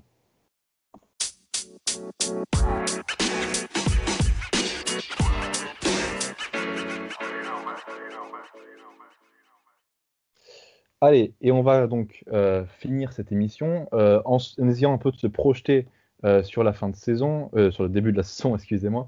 le mec est déjà fatigué, quoi. Première émission, ça y est. et donc, je voulais revenir avec vous tout d'abord sur la pré-saison, qui a été, bah, il faut le dire, une vraie galère, justement. aucune victoire pour les Suns, quatre défaites dans cette pré-saison un peu, un peu hybride d'une NBA qui a eu des training camps pareil, très très courts, hein, toujours liés au Covid. Et puis évidemment, essayer de se servir de ce qu'on a vu en pré-saison pour, euh, pour essayer de sentir euh, ce qui va se passer contre Dallas. Ce sera le 23 décembre prochain en télévision nationale, s'il vous plaît. Ça fait combien d'années que les Suns n'avaient pas commencé en télévision nationale euh, Donc tout d'abord, je voulais vous lancer. On, va commencer avec toi, Hicham. La pré-saison, ça a été une vraie galère. Aucune victoire, quatre défaites, avec évidemment un contexte particulier. Hein. Chris Paul, Jay Crowder, Dario ont, ont, beaucoup été ménagés. Voilà. Qu'est-ce que tu as pensé de cette euh, première euh, aperçu de la saison des Suns? Ouais, bon, bah déjà pour replacer le contexte, la pré-saison, c'est pas trop, trop. Enfin, moi, je le prends pas comme quelque chose d'important. C'est une mise en jambe. Normalement, c'est fait sur plus de temps, avec un peu plus de matchs. Euh, on peut en, arguer la, pertinence, mais bon, moi, j'y attache pas trop d'importance. par contre, qu'est-ce que j'ai pu remarquer dans ces quatre matchs?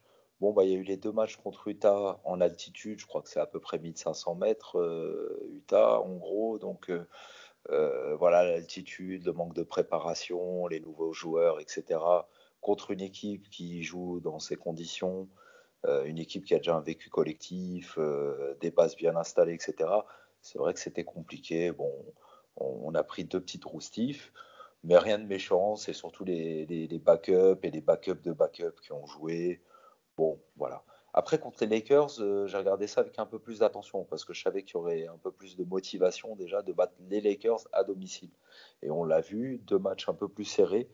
Et euh, selon moi, euh, un quatrième match là où bon, c'est surtout les quelques petites décisions fâcheuses ici et là qui ont fait que, à mon sens. Et puis bon, bah, après, le quatrième carton était joué principalement par les remplaçants aussi. Donc voilà, le, bilan d'après-saison, c'est pas quelque chose qui m'inquiète du tout.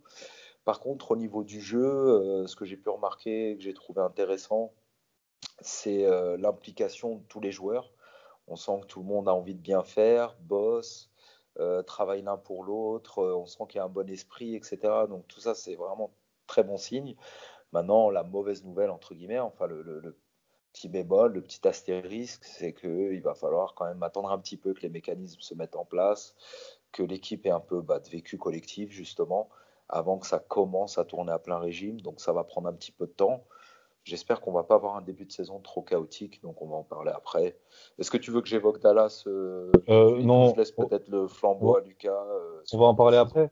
On va, en parler après pour revenir sur ce que tu as dit. Je suis d'accord avec toi. Il faut pas. Euh, faut pas prendre ça pour argent comptant, c'est que de la pré-saison. Euh, tout le monde a eu un temps de jeu très régulé à la loupe par, par Monty et son staff. moi, ce que je voulais dire cette pré-saison, c'est que je pense aussi on a vu une conséquence d'une intersaison où on a quand même beaucoup modifié notre effectif. la base de l'an dernier, elle est là, à l'exception de Kelly Oubre et Ricky Rubio, mais on sait pourquoi ils ont été remplacés, on en a parlé. Voilà, on a quand même une équipe qui, même sur son banc, a été beaucoup modifiée. Donc forcément, ça prend du temps que tout le monde apprenne à se connaître, apprenne à jouer avec les autres. Euh, et évidemment, il ne faut pas en tirer de conclusion parce que le but, c'est d'être prêt le 23 dans quelques jours et non pas, et non pas sur de la pré-saison. Lucas, je vais te laisser enchaîner. selon toi, qu'est-ce qu'il faut conclure quand on voit que Javon Carter est incapable de marquer un, game winner en isolation bah, de manière plus large, je, suis quand même pas super rassuré par la pré-saison, même si on se dit c'est que de la pré-saison. Bah, comme vous l'avez dit tous les deux, on voit que l'équipe est pas prête en fait. Collectivement, c'est pas encore au point. Après, effectivement, on a joué euh, sans les deux gros playmakers que sont Paul qui a très peu joué et surtout Charic qui du fait de sa blessure au quadriceps a joué aucun des quatre matchs. Mais globalement, tu te dis que collectivement, c'est quand même loin d'être au point, quoi. Et que, étant donné qu'on est une équipe qui a beaucoup remodelé son effectif, ça pourrait être, on pourrait être une des équipes les plus pénalisées justement par cette pré-saison réduite. Et ça, pour le coup, c'est quand même un point d'inquiétude que j'ai. Et le fait de se dire, c'est que de la pré-saison, et certes une posture qui est pas fausse, mais en soi, ça traduit quand même un contexte où tu dis, bah ouais, mais là, la saison, ça va enchaîner, il y aura pas vraiment de temps d'adaptation, surtout, surtout à l'ouest, surtout avec les ambitions que l'équipe a t'auras pas vraiment de temps de chauffe en fait quoi. Donc euh, moi ça m'a quand même un peu inquiété dans le sens où tu sens que l'équipe collectivement est pas au point, qu'elle est quand même assez dépendante de ses playmakers parce que on n'a pas vraiment recruté de meneur backup, même si on a désormais une belle profondeur à l'extérieur, on n'a pas vraiment de meneur backup, que derrière DeAndre Ayton, là vu qu'il n'y avait pas Charic, tu dis que c'est quand même un peu le désert. Quoi. Donc euh, en soi, ça a quand même mis en lumière quelques lacunes qui étaient assez prévisibles, notamment sur le poste 1 et le poste 5, et collectivement, bah, disons que ce sont des lacunes qu'on va devoir gommer collectivement et on n'aura pas forcément le temps de le faire en fait. Donc même si je suis pas alarmé par la pré-saison, je suis clairement pas rassuré non plus. Très bien. Euh, à partir de là, je vous propose du coup qu'on commence à se projeter. Euh, Dallas, le 23 décembre, en télévision nationale. Ça va être euh, le premier match de la saison pour Phoenix. Euh, alors Dallas, c'est une équipe, depuis justement cette fameuse draft 2018 qu'on a beaucoup évoqué dans cette émission, c'est une équipe qu'on a plutôt bien gérée. Euh, on les a battus cinq fois, on a perdu une seule fois, euh, pour diverses raisons, notamment dans la bulle où, on les a battus à deux reprises. tout d'abord, il faut se dire une chose, c'est que même si on sort d'une pré-saison compliquée, Dallas n'aura pas Christophe Porzingis, c'est quand même un élément extrêmement important, c'est mieux de les prendre aujourd'hui que de les prendre en mars prochain. Euh, qu'est-ce que vous attendez de ce match? Est-ce que selon vous, Phoenix euh, va devoir euh, justement réagir tout de suite et montrer qu'on est prêt contre un contender de l'Ouest qui sera dans la même compétition que nous hein? Bah Déjà, Phoenix va pouvoir montrer la qualité de son recrutement sur les ailes, on va dire, parce qu'au final, il y aura quand même des clients en face, hein, avec Doncic, Hardaway, Richardson. Ça fait quand même beaucoup de mecs à défendre sur le périmètre, et ça permettra sans doute de mettre en valeur justement toute la profondeur qu'on a ajoutée à ce niveau-là, avec le recrutement de Crowder, avec la prolongation de Javon Carter, l'arrivée des Toits de Moore, celle de Langston Galloway, celle plus, on va dire, anecdotique d'Abden Nader. Mais justement, c'est un match qui va beaucoup se jouer au niveau du périmètre. Et le fait d'avoir rajouté beaucoup de profondeur à ce niveau-là, ça va permettre de voir justement comment la hiérarchie, sur ces postes-là s'organise, qu'est-ce que tous ces joueurs sont capables d'apporter sur un contexte vraiment de match. Donc ça, ça sera effectivement quelque chose à voir. Quoi. Dans le sens où Dallas, bah, de toute façon, c'est une opposition assez équilibrée. Hein. Même quand on joue contre eux, même si on les bat assez fréquemment, ça reste des matchs toujours très disputés, d'autant que Dallas est une énorme attaque quoi qu'il arrive. Mais étant donné que ça peut être une défense assez perméable sans la présence de Porzingis, ça peut être l'occasion aussi de vraiment offensivement mettre la machine en route. Ok, Hicham, Dallas, comment tu le sens? Euh, Dallas, bon match-up pour les Suns. Euh, bon match-up, euh, je pense, parce que Ayton, déjà, dès qu'il lit Dallas, il pense à Doncic, machin, la draft et tout. Il est motivé à chaque fois. C'est bien d'avoir un Ayton motivé, un Ayton qui a envie de jouer, c'est toujours une bonne chose. et je pense que Book aussi, dit Book, il, ça lui tient à cœur les matchs contre Dallas. Je pense que du fait que la lumière soit sur le cas, euh, à mon avis, ça attise un truc chez Book. Et si vous voyez les logs de Book face à Dallas, c'est souvent très bon euh, historiquement et, dernièrement encore plus. Du coup, euh, voilà. Et puis on a Bridges, bon, bah, qui est un peu l'espèce de cauchemar ambulant de Lucas quand il est sur lui et que les arbitres sont pas là pour le sauver avec deux trois coups de sifflet faciles suivez mon regard, mais voilà, quand il le laisse un petit peu jouer au basket, il a beaucoup de mal face à Bridges en fait, parce qu'il est collant, parce qu'il a des longs bras, parce qu'il est capable voilà, de jouer à la hauteur de Doncic. Euh, donc euh, je pense qu'on a plein d'éléments dans l'équipe qui me laissent penser que voilà, on a, je pense, de bonnes chances de, remporter ce, match, ce premier match la semaine prochaine. Très bien. Bah écoute, on va évidemment être très attentif à, ces débuts. Euh, un point qui peut être important et notamment qui nous a, euh, qui nous a un peu pêché dans cette pré-saison, c'est le banc. On a vu le banc qui a beaucoup joué, qui a été responsabilisé pardon, et qui au final a déçu. je voulais revenir avec vous sur cet aspect de, l'équipe. Comment le banc, selon vous, va se comporter dans cette saison? Je voudrais vous ramener d'abord au 18 novembre dernier, lors de la draft NBA. Vous, l'avez dit, les Suns en dixième place, on a choisi Jalen Smith. On a refusé notamment Tyrese Liberton, qui était un super ballon leur annoncé top 10 qu'on a refusé. Oui, on... il nous a refusé. Euh, comment? Il nous a Ou alors il nous a refusé. Parce qu'il semblerait que la, rumeur voudrait qu'en fait Ali Burton ait tout fait pour être drafté par Sacramento. Ouais, il aura peut-être un rôle plus important là-bas. savoir pourquoi, mais ouais, c'était son choix. Son agent a décidé de ne pas la jouer cool avec toutes les autres équipes. Hein. après, ça marche pas comme ça la draft. Exactement. Ah, mais on en a vu des cas hein, où des joueurs et des agents font pression pour que tu prennes pas un joueur. Alors oui, tu as raison, Lucas. Les, des équipes peuvent dire non, non, mais moi j'ai envie de prendre lui, je prends lui, et puis on se démerde. Mais, euh, pardon, excusez mon écart de langage, mais voilà, on se débrouille. Mais, mais là, j'ai l'impression, euh, les faisceaux de rumeurs, je, vais, je dirais, me laissent penser qu'Ali Burton voulait vraiment aller à Sacramento et a tout fait pour pas être drafté par les équipes comme Washington, Phoenix et, San Antonio, quoi. Pour en revenir à ce que Julien disait, Ali Burton, en soi, ça aurait été un choix cohérent dans le sens où il y avait besoin de toute façon de monde à tous les postes sur le banc. Ça a été un des gros problèmes l'an dernier. C'était vraiment que dans notre rotation, il y avait beaucoup de mecs qui avaient péniblement le niveau NBA, voire pas du tout. Et c'est vrai que le recrutement cet été a été vraiment axé dans ce sens-là, avec un gros renforcement au niveau, en termes de profondeur sur à peu près tous les postes. J'ai cité notamment Moore et Galloway qui sont des super shooters et des mecs avec un vrai bagage. Quoi. qui va avoir un rôle prépondérant justement pour euh, solidifier tout cet ensemble aussi. Après, il y a quand même toujours des lacunes, dans le sens où Ali Burton était un vrai meneur qui aurait pu aider en backup de Chris Paul. On n'avait pas de backup l'an dernier, ça a été la guerre toute la saison entre Okobo, Ty Jerome, etc., sans qu'aucun n'arrive à convaincre. On a, on a Campaign qui a bien cartonné pendant la bulle, mais c'est que 8 matchs. Donc est-ce qu'on a envie de faire confiance à Campaign en tant que backer décisif d'une équipe qui vise les playoffs pendant une saison entière? Il est permis d'avoir des doutes là-dessus. Quoi. Et comme, on dit, comme je disais tout à l'heure, après le recrutement à l'intérieur, on peut avoir quelques doutes aussi. Quoi. Si Charic prend pas un maximum de minutes au poste 5 derrière Ayton, les joueurs qu'on a signés sur le poste 5 sont encore très loin d'avoir le niveau pour contribuer de manière régulière. Moi, Damien Jones, pour le coup, je dis ça parce que je l'aime pas du tout, mais Jalen Smith, il paraît encore loin d'être prêt pour être un poste 5 en NBA.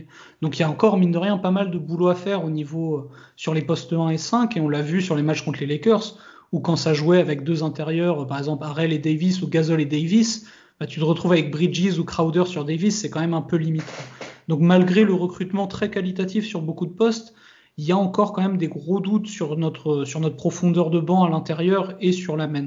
Parce que Damian Jones, en gros, il peut finir des alley mais c'est à peu près tout ce qu'il sait faire et c'est un très mauvais défenseur. Mm. Non, tout à fait. Je, suis d'accord, on manque, on manque de ball handler et on manque peut-être d'un vrai pivot remplaçant euh, à DeAndre. Euh, après, peut-être pour aller à contre-courant euh, avec ce que tu viens de dire, on peut aussi penser que Monty Williams pourrait parier, par exemple, sur une rotation un peu raccourcie, à, 8 ou 9 joueurs. Et, dans ce cas-là, je pense qu'on aurait du coup une rotation plus intéressante. On a quand même fait des ajouts sympas sur ce banc. Hein. Il, y a, il y a Jay Crowder. Bon, s'il sera remplaçant, on ne sait pas trop. Ça se joue avec Cam Johnson.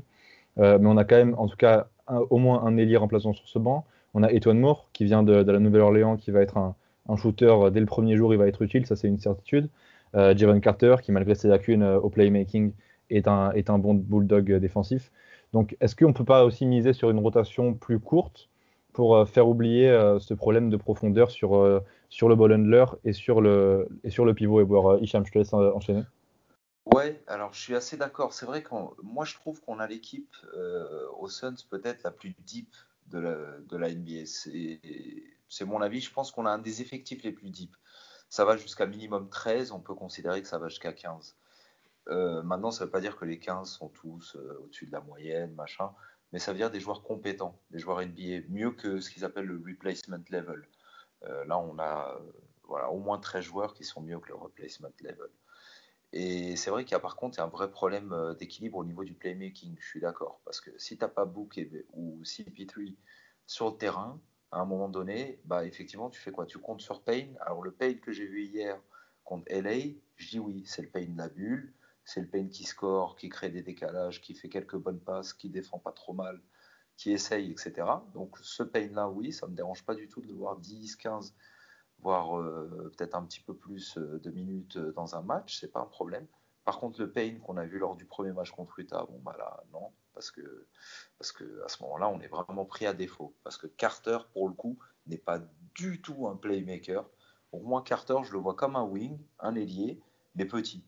Pour moi, c'est un ailier type euh, typique 3D, euh, mais c'est pas un ailier, c'est un, un, petit, donc il défend sur les meneurs, mais il joue en attaque comme un, comme un 3D wing, quoi. Enfin, comme, un, comme un wing.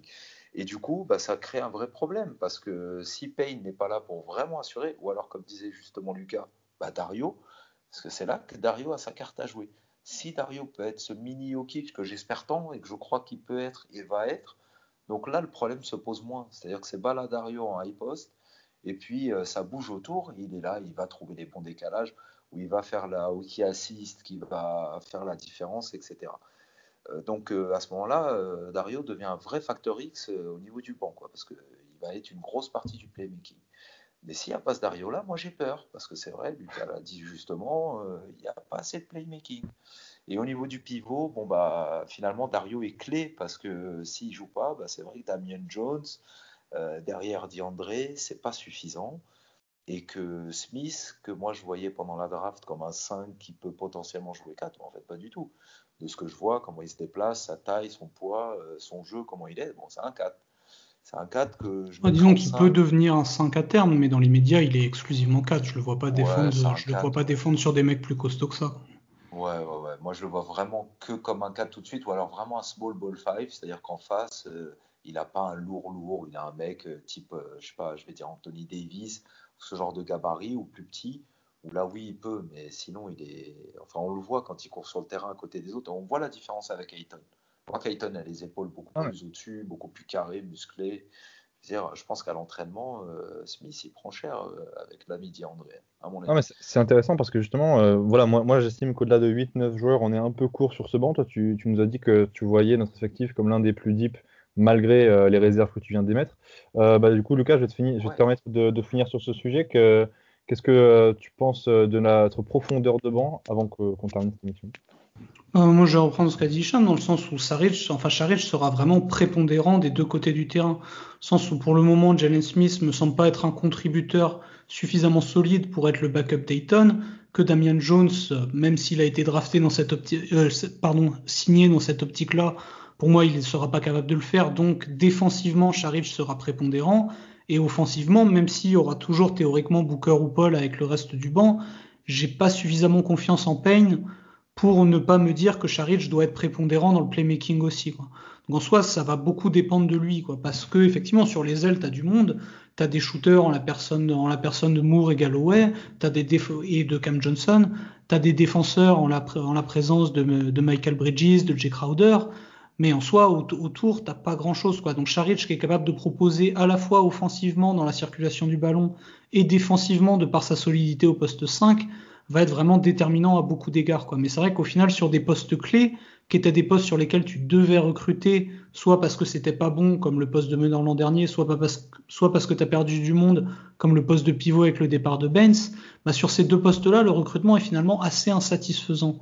Donc Saric va être vraiment très important pour compenser ce non-recrutement sur ces deux postes-là. est-ce que Saric n'était pas le recrutement lui-même, justement C'est ça le truc. C'est est-ce que le management des Suns s'est pas dit, bon, bah voilà, on lâche Baines, euh, on n'a pas de pivot remplaçant. Qui va prendre des minutes pour euh, jouer au poste? Alors pour le coup, pas forcément le poste. Ouais, mais après, si tu veux, au-delà, au-delà d'un simple rôle, il y a aussi un poste que tu tiens sur le terrain, quoi, dans le sens où tu vas pas jouer.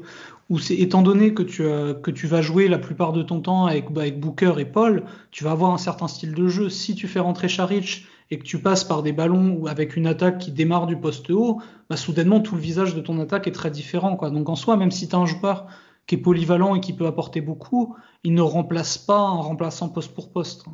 Ouais, je comprends.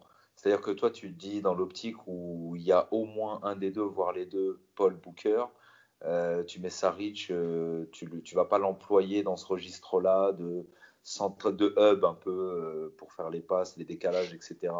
Ouais. donc c'est vrai qu'il y aura, il y aura du. Oui, pardon. Bah, disons que tu, veux, tu vas t'en servir comme ça et tu auras raison de t'en servir comme ça.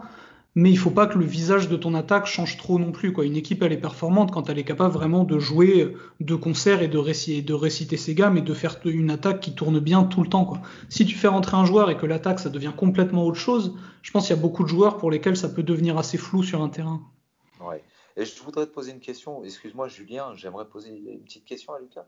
Euh, par rapport à Damien Jones, euh, Qu'est-ce que tu penses de sa capacité à pouvoir poser des écrans à peu près corrects et rouler vers le cercle assez vite pour prendre quelques lobes, quelques trucs? Tu penses qu'au moins dans ce registre, il va pouvoir nous apporter un petit quelque chose sympa?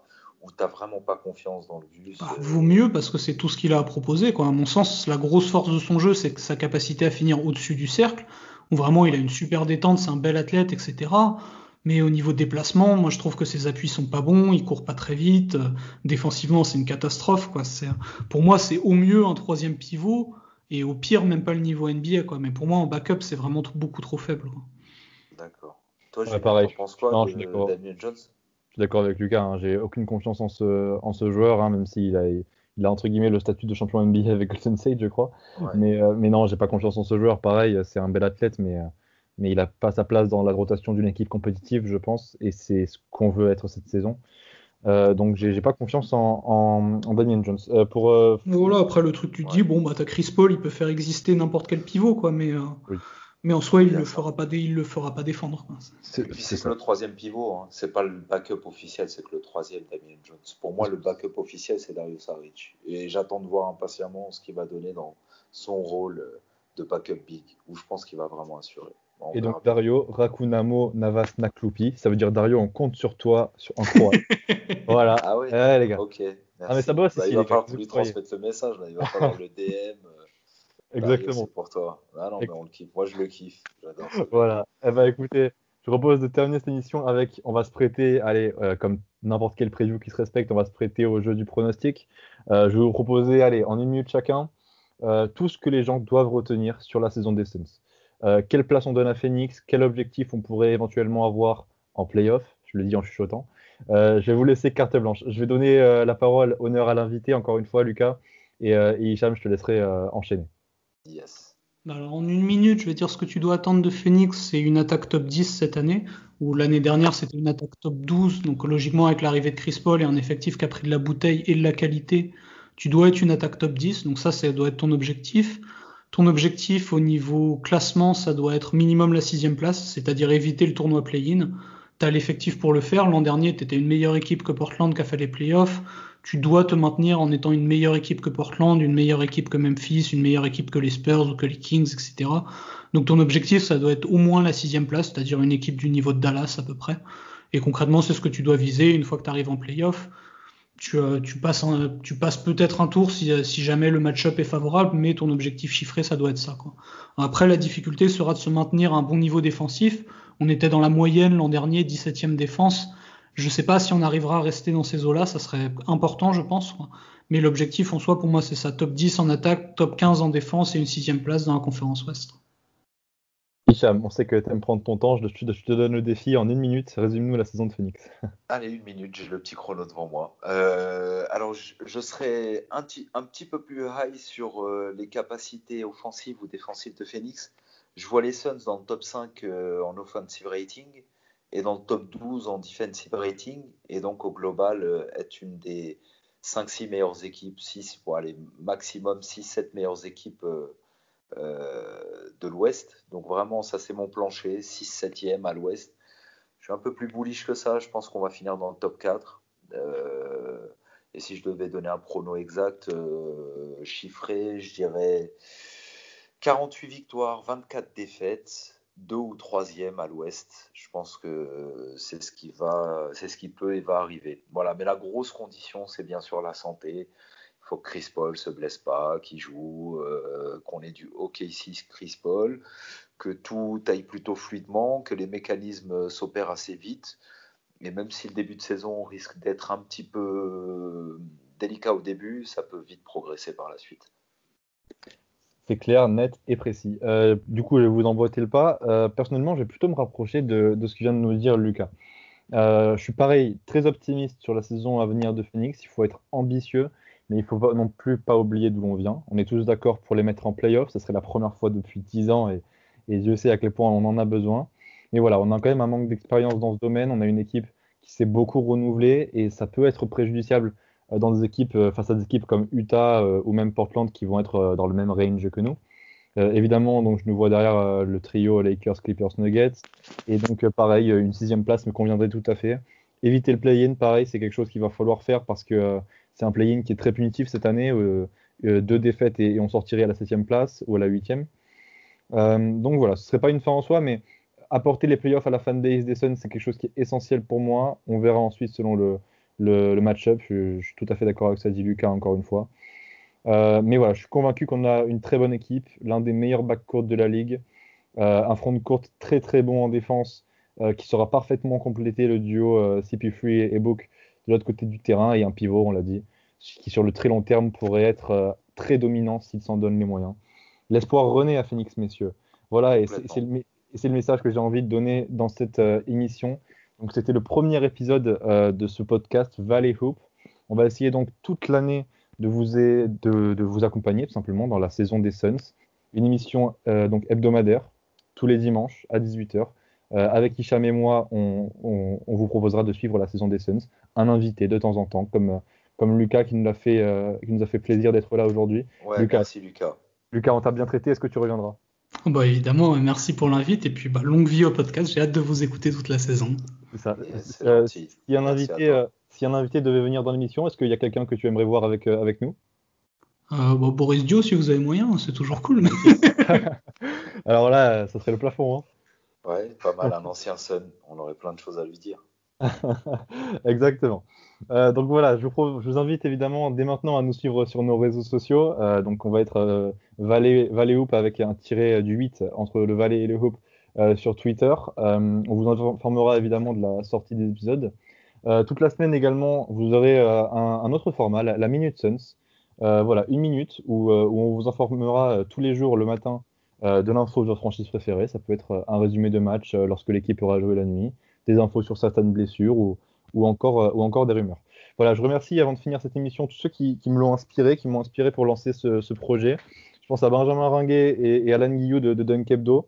Euh, je pense aussi à tous les podcasts euh, de franchise faits par des comptes FR qui existent euh, déjà. Je pense à celui de Simon, par exemple, qui travaille avec moi à Inside Basket depuis des années, qui, qui dirige son Hit Me Up. Et puis évidemment, je remercie Hicham, qui va m'accompagner toute la saison. Merci bah, d'avoir été là. Ouais, merci à toi et, ça va être une belle aventure. Ça va être une belle aventure. Je, suis d'accord. Encore merci à Lucas euh, d'avoir euh, parrainé cette émission et d'avoir été le premier invité. Ouais. Quel invité d'honneur, c'était vraiment cool. Tout à fait, un parrain, un parrain, de grande qualité. Donc je rappelle, euh, Lucas Saidi aux éditions, éditions Mareuil, Kobe Bryant, l'homme aux mille visages. Je vous invite évidemment à aller vous le procurer dans, votre librairie préférée. C'est mieux si vous passez en librairie, mais c'est aussi disponible euh, sur Internet. Et donc, euh, on va terminer cette émission. Merci, messieurs, d'avoir été là. Et donc, à la semaine prochaine pour euh, le deuxième épisode de Hoop. Salut, les gars. Merci. Bye bye.